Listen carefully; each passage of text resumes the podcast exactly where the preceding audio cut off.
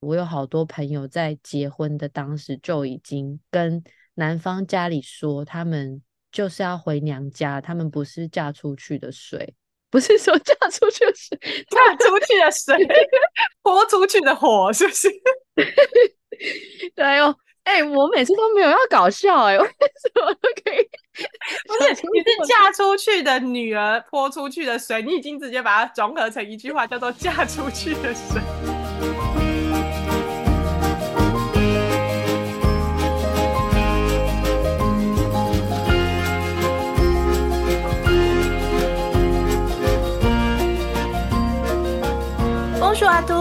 欢迎光临今天的巴黎小橱窗，Petite Vitrine de Paris。我是 Dina，我是米娅。米娅，我们是不是又有收到新的留言了？有一个，哎呦，不知道怎么念了，反正我英文就是不 OK 啦。反正我就先念 Anokly 好不好？他说你们好可爱，然后一个爱心。他的留言是说，对所有身边的人事物都有很特别的想法。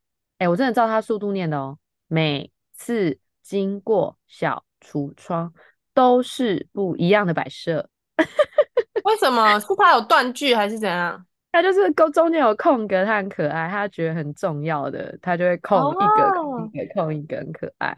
然后他说会驻足欣赏，期待你们每一次橱窗的精心布置。谢谢 Anokly，谢谢 Anokly。虽然不知道有没有发对啊，无所谓啦，他应该知道我们在讲他。哎、欸，他的留言很诗意耶，写诗的诗。对啊，啊，因为这个人我知道他是谁啦，所以就觉得很可爱。对，因为他就是有还有驻足小橱窗，他只能陪我们一起演这出戏耶，也不是戏啦，这是真的啦，就是他跟我们一起活在那个想象里，对不对？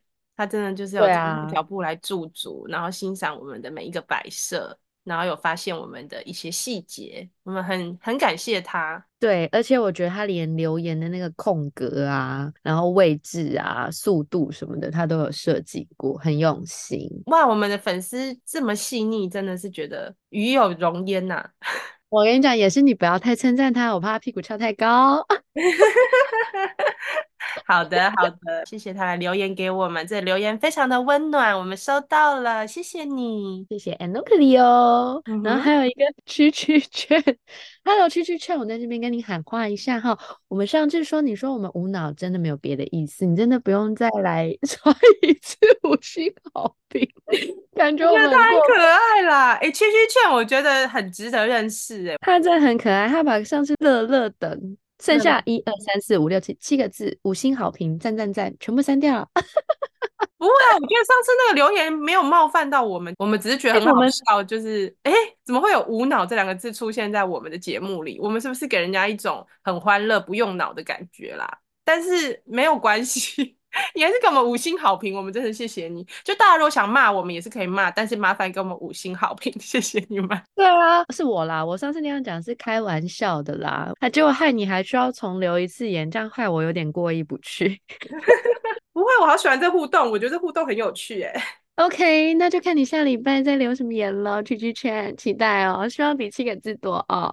比对，区区圈就是我们的惊喜包，有吗？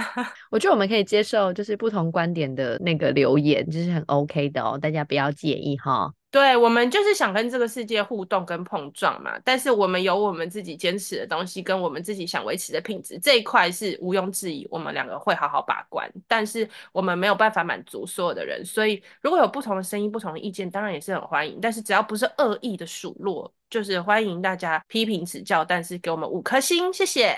对啊，其实截至目前为止，我觉得所有人都对我们超温暖的，真的还没有收到什么很恶意或是很故意想要说些什么伤害我们的话的人，所以我们截至目前为止都真的蛮感谢大家给我们。满满的爱还有温暖，就是我讲话真的比较尖酸刻薄一点，有时候是开开玩笑，大家不要介意哈。不会，大家都是懂的，我们就是在这边开心嘛，对不对？我们在空中陪伴大家的这个时光，大家要开开心心的度过，不要太严肃。毕竟我本人的那个目标就是想当花瓶，所以请你说无脑，我是很接受的哦。不然这样子好了啦，圈圈圈，你可以解释一下，又要把它丢回原来的，还是很想洗掉原来洗不掉吗？圈圈圈，你解释。试一下，你一开始为什么会留无脑这个？到底你想表达的是什么啊？我们相信你绝对是出于善意，没有恶意啦，所以你真的没关系。越描越黑，不是搞到区区劝每个礼拜都要留一次，搞到区区劝封锁我们两个，我这边先退出喽，再也不听了，是不是？对对对对，没有区区劝，我们喜欢你，对，欢迎你继续跟我们互动。好，哎，那我这边还有另外一个，他是私讯啦，但是因为这也是一个失意的男子写诗的诗，所以我觉得好像可以念给大家听。他写说：今早的北京冷到绝望，但楼下在装修，电钻声逼我得早点出门。在寒风痛苦中走了一段，发现忘记带公司门禁卡，又折回家里。庆幸的是，我边走边听你们的播客，尤其我快走到目的地的时候，正好节目播完，感觉有人陪我走了这么一段，也没那么难熬了。我一开始在读的时候想说，哇，这是哪个小说家？是在写散文吗？感觉这个留言很有很有深度，所以我就觉得，哦，好，嗯，就可以感受到我们巴黎小橱窗陪伴他在寒风中行走的过程，觉得还蛮怎么讲，跟他有同步到的感觉。你把它念得很诗意，没有，他写的很诗意，这是他写出来的文章。没有，我一开始听你讲诗意，我以为是他遭受什么打击的那个诗意嘞。没有没有没有，写诗的诗，写诗的诗。因为我们今天的这三则留言，除了区区劝是很可爱，区区区区劝一直一直想说，到底要不要放过我？你们赶快讲接下来主题好不好？一直扯到我，其他两位的留言都很诗意啊，你不觉得吗？对。Anokly 很棒哟，好，谢谢你们，谢谢你们，我们收到你们的留言很开心，谢谢大家。好，那先这边先祝大家新年快乐。今天呢是初二，初二就是回娘家的日子啊。这个日子呢，我自己是觉得很有感啊，因为身为女人，我们也是这样子从小。看着自己的妈妈嘛，呃，因为像我家本身是大家庭啦，所以我妈妈是要处理非常非常多家族的事情。那以前小时候，我妈妈是初二回娘家，但是后来 发现初二还是太多人了，所以最后就是我妈妈就是她就是只好初三回娘家。我就在想说，哦，身为一个妈妈、太太、女人的这个角色真的是很不容易，所以我们今天就是想要在这个节目上跟所有的女性听众朋友。们说一声辛苦了，觉得这个特别的日子就是献给特别的这些女孩们成长成女人，然后这一路上很多的不容易。我们没有要歧视任何男性，只是因为刚好我们两个都是女性，而且我们的女性家人也很多，所以从我们角度出发，看到女性理解的程度才会这样子说，但并不是说我们就觉得男性有怎么样哦，大家不要自己对号入座哈。对对对，因为这个初二回娘家嘛，你看初一太太的角色、妈妈的角色还是要以夫家为主嘛。初二是她才有办法回到自己的家里面去。然后，所以我今天是想要来谈谈这个这个父权社会底下成长的女性啦。因为古时候就是你看哦，女生就是嫁出去的女儿泼出去的水嘛，大家就是觉得女儿很不值钱呐、我相信很多人的家庭从小到大，可能就是也有经历过一些什么重男轻女的这个观念下，我们遭受到的一点小小的创伤啦。那你有没有这类型的经验？在我们家好像比较还好哎、欸，你们家很平权就对了。对对对，我们家算蛮平权的哎、欸嗯，没有没有特别好像。男生比较受宠，但我小时候就是听过很多啦，比如说有一些女生，她们就是生不出男生嘛，那她们就是拼了好几胎，真的就是只为了生出一个男生。然后我相信在我们父母辈的一定又更严重嘛，你看以前的人还有什么叫招娣呀这种名字嘛，嗯，对，嗯嗯、然后至于这个重男轻女，就是可能多多少少每个家庭可能会遇到造成的创伤。我自己是有一个我很小时候的记忆啦，然后但是在这边说，我的父母是很爱我，基本上他们对我真的是没话说啦。但是很小很小的时候，我记得有一次我们全家出游，可能我小时候就是觉得比较是被爸爸冷落的那一个，因为爸爸就是比较疼我的两个哥哥，很小的时候，然后所以常常就是他会带他们出去买玩具的时候，我就是会被落在家里。然后等我发现他们出去的时候，我就会哭，我就觉得说为什么都不带我？然后这个真的是横跨了有几年的时间哦，我可能幼稚园的时候。然后我记得有一次出游，我就抱怨这件事，我就说哦，你们就是重男轻女啊，就是比较喜欢男生啊。我爸当时就是回了我一句话说，生男的本来就比生女的好啊。然后这句话，你看我到现在都还记得，我觉得我此生好像都忘不掉。虽然说我长大后，我爸爸是对我非常好，可是我觉得他在我心里有造成一个。小小的 擦伤吗？就是我当下很难过，难过到我真的要想跳车诶、我真的不夸张，我幼稚园啊，我的思想是很清楚，我我就我当时就是打开车门，我说我现在要跳车，然后我妈就赶快出来打圆场，她当时又在开车，就是你知道，她就一直骂我爸说，你不要把事情搞复杂，不会生女儿很好。这个连我听到，我现在这个年纪听到。都有一点难过耶，就是对我这样讲也会有点、嗯、对，但是爸爸我爱你，我知道你在听我的 podcast，我觉得可能我爸爸在我小时候不太知道怎么跟我相处，哎、欸，我要哭了，Oh my god，你到底要哭几集？不是，因为其实我觉得很多创伤啊，是这个文化、这个社会、这个风气带给我们的。然后我觉得，可能以一个大人来说，他不觉得讲这个话有什么不 OK。可是对一个小朋友的心灵来讲，那个是一个，因为你已经感受到你不是被很平等的对待了嘛，对不对？然后你才会发出这个抗议。嗯、结果没想到，你获得的一个答案居然是生男的本来就比生女的好。其实后来想一想，觉得人生有很多个瞬间你会长大，都是因为那个创伤可能就是直接的，就是戳到你心底的那一刻，你就会告诉自己说，这个人他是爱你的，可是你知道这个爱他不能被依靠，因为如果这个人他对你的爱是已经有一个这样的成见在的话，你要比你自己长大。所以我觉得我有很多时候是在这种时候会瞬间长大。然后我觉得那个应该就是我在家庭里的第一次长大吧。我就告诉自己说：好，那我以后一定要变得，我想证明女生是女生没有比男生不好。嗯、对，因为当时很小，在幼稚园，我才几岁啊，五岁啊，五六岁吧。我就是想说，我有一天要证明女生没有比男生不好，给五六岁的蒂娜一个抱抱。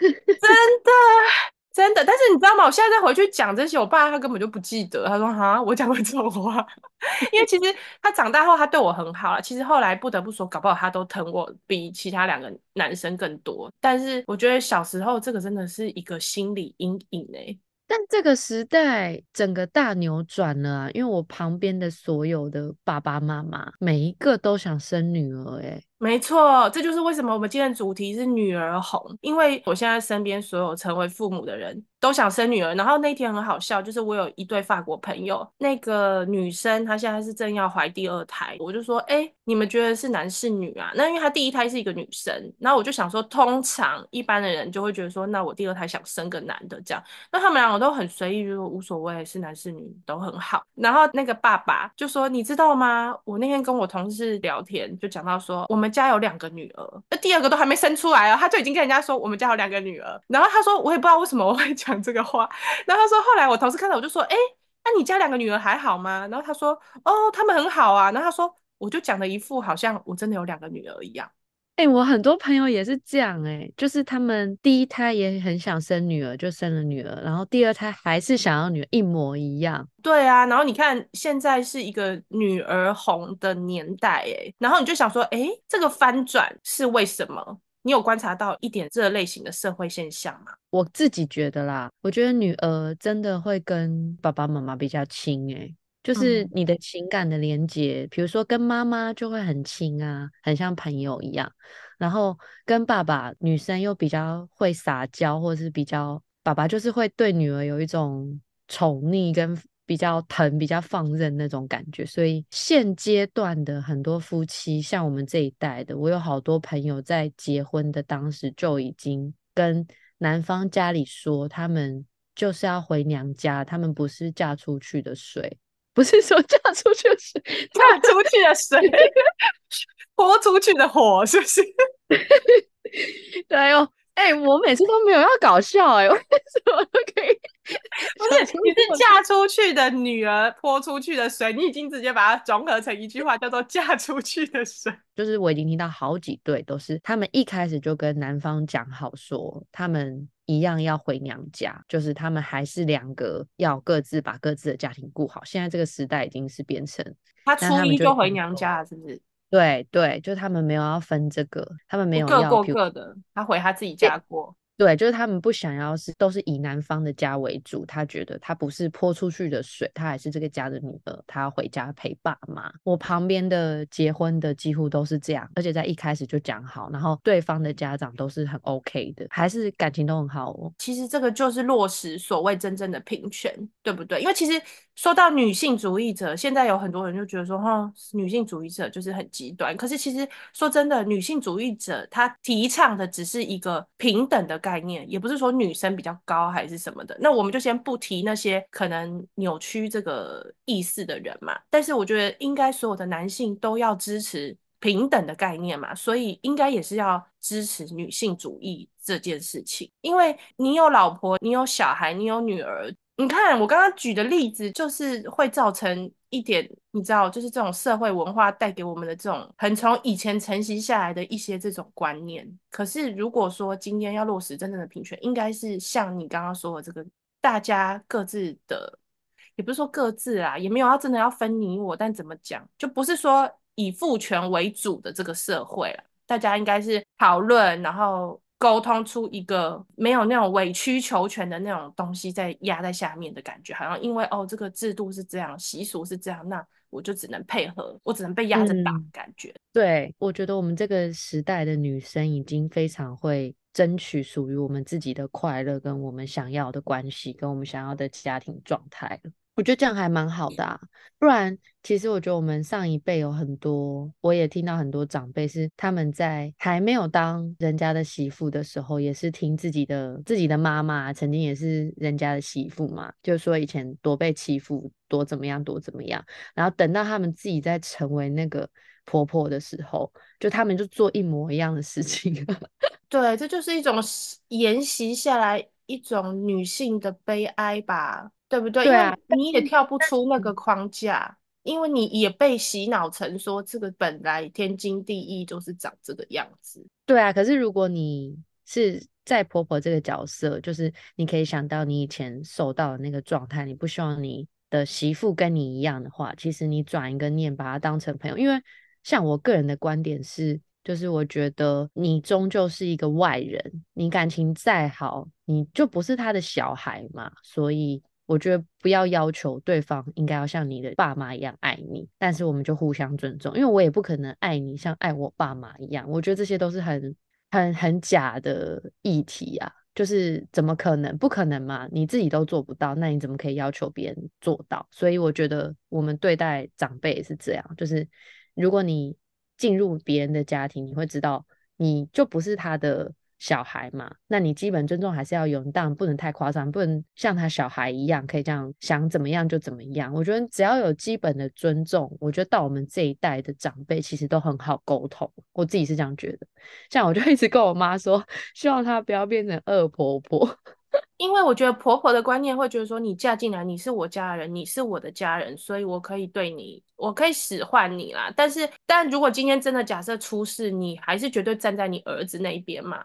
对不对？对啊，这种时候，这个女生她的状态就很尴尬了，因为她又是嫁出去的女儿，泼出去的水，可是，在你这里，她又是一个外人。那你要用她的时候，她是你家里的人；你不要用她的时候，她是一个外人。其实我觉得重点就是，这是一对夫妻的事情，其他人都是外人，应该是这样，核心是夫妻，而不是说是这个夫家是一个核心，你不觉得吗？对啊，而且你使唤别人什么意思啊？那你去找个菲佣就好了，或者是你去找个就是他专门来做这件事情的人啊。我觉得这很不尊重人呐、啊。那个菲佣也不是歧视菲佣哦。总之，我个人是觉得，就是你如果曾经被这样对待，就是你就不要以同样的状态对待你接下来要遇到的另外一个人啊，将心比心吧。然后，我觉得所有的婆婆一定也都是女儿这个角色啊。你跟他沟通一下，我觉得是可以理解的。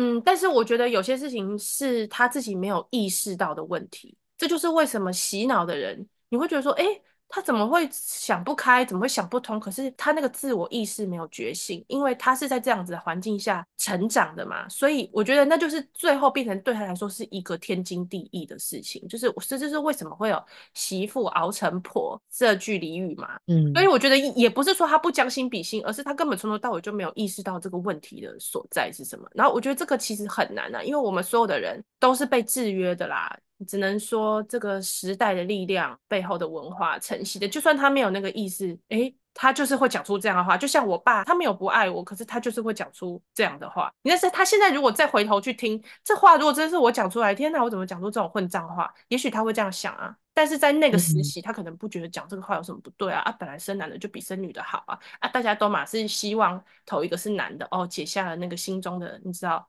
负担之后啊，接下来男的女的都没关系啦。哎、可是你第一胎女的、第二胎女、第三胎女的哦，都是女的时候哦，这种时候你知道上面的压力就会下来，他们也有他们的压力。等等哦，其实生男生女这件事情是男生决定的，哎，对。但是我要讲的意思是说，我觉得大家都有一点点在那样的社会环境下被制约。我觉得还是自我意识要觉醒这件事情。然后刚刚又回头讲翻转，就是说今天这个社会大家反而比较喜欢女儿，翻转的是什么？我不知道你有没有遇到这种例子，就是身边的重男轻女的家庭，结果到最后扶持这个家的是女儿，其实儿子反而没什么用。哦，我听好多。因为儿子都是被宠的，他们什么都不用做。哎，我不是说现在的社会，现在社会已经有另外一个形式，但是古时候就是儿子什么都不用做，他们就你知道被服侍的好好的。可是女儿就会像我刚刚说我幼稚园的那个心情，就是我觉得我要证明说女生不会比男生不好这件事情。所以其实最后回头可能照顾父母的，或者是其实比较有成就的，会是女生。嗯，那这个我我身边很多长辈都是这样哎、欸，其实，可是我觉得他们还都还蛮可爱，他们可能在那个当时也没有特别觉得，我觉得他们没有像我们这一辈的这么有那种自主权，可是他们在无意识里面也是做出了很多翻转的举动，我觉得他们是这样。就是那个氛围下，可能这个很自然是这件事情嘛。只是他们就是靠着自己的力气，他们也没有觉得家里的长辈是喜欢男生这样。我觉得他们那一辈的都很刻苦耐劳，跟我们不一样。你现在是在讲哪一辈啊？爸妈那一辈啊，就是我觉得他们都很像，就是他们就是自己努力。因为像我觉得我们这一辈是比较，我们可能小时候就会觉得没有啊，没有生。男生就比较好啊，我觉得我是女儿，我也很棒啊，就是我以后也会也可以撑起很多事情啊。就是到我们这一辈，这种平权或者是平等的这个很上来，可他们那一辈还是没有啊。可是很多很多在这样状况下的女性，她们还是成就都很好啊。然后，可是他们可能一开始并不是抱持着这个想法在努力的。像我阿姨就是这样，什么想法？呃，我阿姨是这样啦，我阿姨是自己一路念到大学到硕士毕业，很厉害哦。应该说他们那个年代，我觉得我爷爷奶奶的确是应该是有一点重男轻女，就是没有要让他们真的很认真念书。但是他也没有因为他们这样，然后他就不念书，他就是一路，但他也没有违抗他们的感情都很好。所以我感觉我阿姨是那种。他在这样的压力之下，然后他还是完成他想完成的。可是他比较不是那种，我觉得我们的那个自我意识很小就有，我觉得他到很大的时候才有。哎，可是等一下哦，等一下，他念书的钱是自己赚的吗？还是说其实也是？你的爷爷奶奶是有支持他的，因为我觉得这是不一样的哦。如果说你的爷爷奶奶还是有支持他的话，代表他们虽然觉得女生读那么高没有什么用，但是他们其实心底还是支持他去做这件事的。完蛋，这我就不清楚了。因为我跟你讲，你知道有一个女作家叫黄大米，我想应该很多听众朋友都陌生。她讲了她的那个故事，哎，我真的是听到想哭。哎，她说她小学六年级一毕业，她的爸爸就不想让她再念书了，然后可是她爸爸就是要继续供给。家里的男丁继续念书，然后他就很不平，他真的是跟他爸爸就是革命，到最后就是所有村里的人看不下去，才就是爸爸最后只好就是让他继续念。诶，国小就不想再让他继续念书了，他接下来的这一切都要靠他自己，他才有办法念书。你看，光是念书这件事情就有多不平权了，他必须要战争，他才可以争取他读书的权利。所以我觉得。像他这个就是被父权的社会重男轻女下压迫成长出来的产物。你看像，像像我刚刚讲我的故事，可是其实我的父母他们都是很支持我去做我想做的事情，或者是出国念书什么的。嗯，所以我觉得这个还是有差别的。真的，天哪，他是国小就被阻止念书哦？对啊，这就是很明显，就是觉得女生读那么高没有什么用。哎，古时候什么女子无才便是德，哎。对不对？那他干嘛投资在你身上这么多钱啊？可是他后来出书自己有写说，你看他就要花很大的力气去跟小时候这个过往，他逼自己去放下这件事情，因为那个绝对就是一个很深的创伤嘛。可是长大后，其实照顾家里最多的人是他诶，因为他的成就可能比家里的任何一个男生都还要，都还要高。嗯、对啊，，Oh my God。所以刚刚讲到你说的父母那一辈的平权的这个翻转，嗯、我们真的是要很感谢他们那一辈，有很多女性是有这个自我觉醒的。因为以我妈妈为例，我觉得还好，小时候她就是有让这件事情平衡。然后我觉得我妈妈就是一个有自我觉醒的一名女性，就是说虽然她是在传统的社会下，就是作为一个家庭主妇，可是她可能心底深处。没有希望我会走他的路，他没有去否定生女生这件事情是不好的，他甚至跟我说，啊，我就是因为已经有两个男生，其实我很想要一个女儿，然后这件事情就平衡了，你知道？否则的话，哎，我觉得生男生就是比生女生好这件事情真的是一个创伤，哎，然后我绝对不会是这个社会体制下唯一的因此而受创伤的人，嗯，对，所以其实我觉得今天这个世代可能。你看，有这么多的爸妈，其实都反而比较想生女儿。我觉得要很感谢我们父母那一辈有很多的女性的自我意识的觉醒，就是说，当他们自己在当母亲的时候，他们自己遭受过的这些经历，他们不想再复制到下一代，才会导致我们在成长的过程中可以少被重男轻女的这种东西荼毒。你不觉得吗？对，而且你刚刚讲到你妈妈，我想到我妈妈，我妈妈从小就跟我讲说，女生就是要读书，然后要要好好工作，要拥有自己的一片事业，无论要不要进入家庭，都还是要有自己的事业。哦，我觉得你是一个在平权下长大的孩子，诶，你是一个很幸运的女儿。对，我算是诶，而且 我好像 比我弟还受宠。哎、欸，你真的很棒哎，我觉得很好啊。就是、我们家可能重女轻男，Oh my god，也没有啦。你们家也没有重女轻男，你们家就是一样啊。孩子手心手背都是肉，不管你是男是女。我觉得这个就是真正的平权。我们今天也不是说我们要提倡女性主义者，然后去践踏男性，完全没有这个意思。但是我觉得就是说平等嘛，对不对？同样都是你的孩子，你一样爱，那不要去分这个是男是女。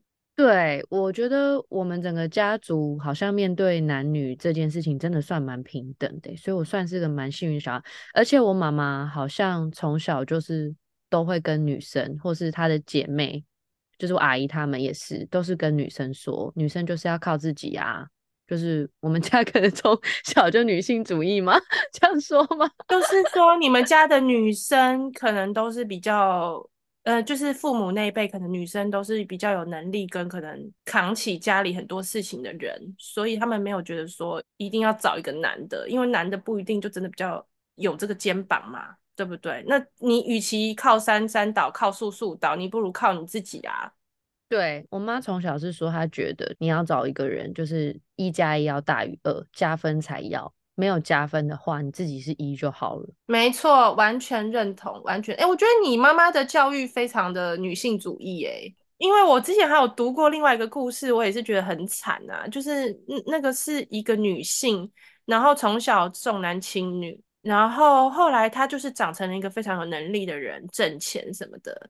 然后结果呢，就是他的不知道是哥哥还是弟弟，后来要结婚。那结婚，因为他你知道，男生在家就是。父母帮他传好房子，反正传好车子这种，然后妈妈就是在他的兄弟要结婚的时候打电话给他说：“嗯，哥哥急需要一笔钱，那你可不可以汇多少钱给他？就是帮他哥哥出这笔钱，哥哥钱不够。”那一名女性就是她当下是有千头万绪，她心里有非常多的不平。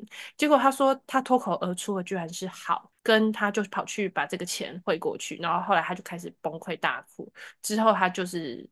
应该是有得忧郁症啊，要去看心理医生。因为我觉得这个从小到大的这个创伤是，我相信很多在重男轻女抵制下成长的女儿，就是会觉得说，我这么努力的希望让我自己变得更好，希望我的父母多看我一眼，可是父母怎么样看不到我的好，我怎么样都比不过家里的那个男生。嗯、然后即便到这样，嗯、现在我能力可能更好了，我也就变成了一个我理应要负担他的其他的一切的一个人。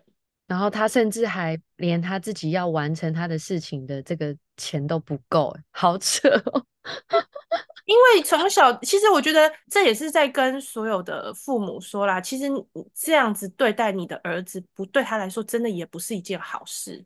他长不大，对不对？因为同样在这样的状况下，女性被逼着长大，男性他没有一个成长的空间，他长不大，因为他茶来伸手，饭来张口。他需要耗什么力气吗？他不需要啊。所以其实说穿了，这是一种慢性中毒。你以为你在帮他，其实你在害他。因为有一天他的人生里可能就没有你了。可是他站不起来。你小时候站不起来还好，你长大后站不起来就很难站起来啊。我觉得你这让我想到一个故事，就是我有一个还不错的朋友的朋友，他们家也是一男一女，然后两个都出国念书，然后回来之后。家里就跟女儿说，就是你要把出国念书的钱还我，但是男生不用。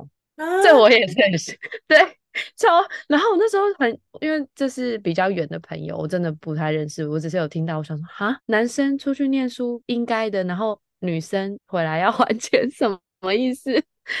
我跟你讲，他这个就是标准的女生是个赔钱货。你嫁出去的女儿泼出去的水，我我花在你身上的钱并不值得。可是反正男生他会跟着我一路到我老，所以 you know，女生是个耗材，男生是一个资产。我觉得他的想法应该是这样。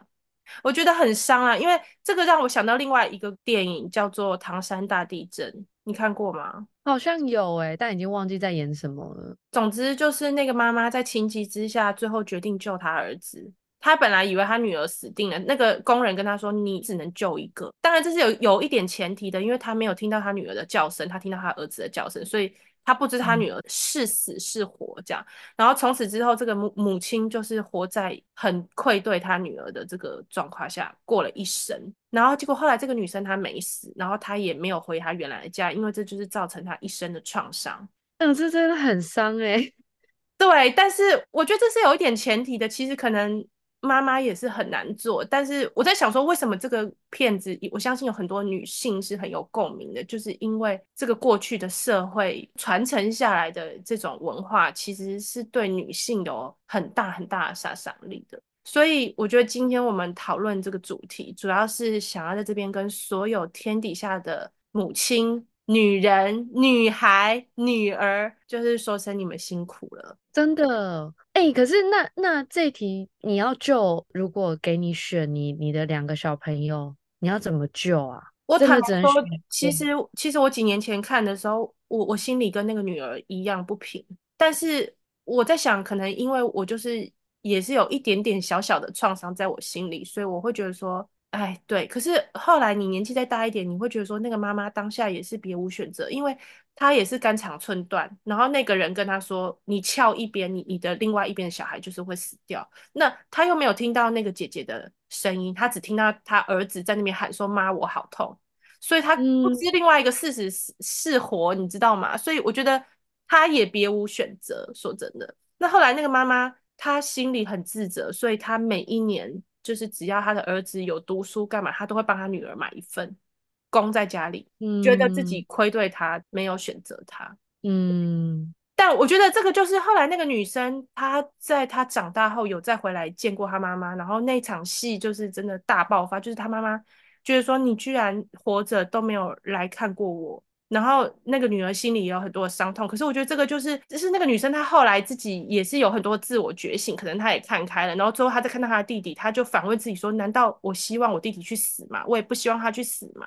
对不对？所以这就是我觉得那个阿德勒说的嘛，我们成长的过程中真的有很多的创伤，可是你要怎么去自我觉察，然后去看待，然后去从中找到一个属于你自己的真理嘛，然后你再把它放下，因为你知道其实这个已经不足以伤害你了，因为你现在已经长大了。嗯嗯嗯，否则这个东西就是会。累世累世的，就像我刚刚说，如果一个女性她没有自我察觉，她会觉得媳妇熬成婆，这天经地义，现在就是轮到我来这样子对你，那这个就是会一直传承下去嘛。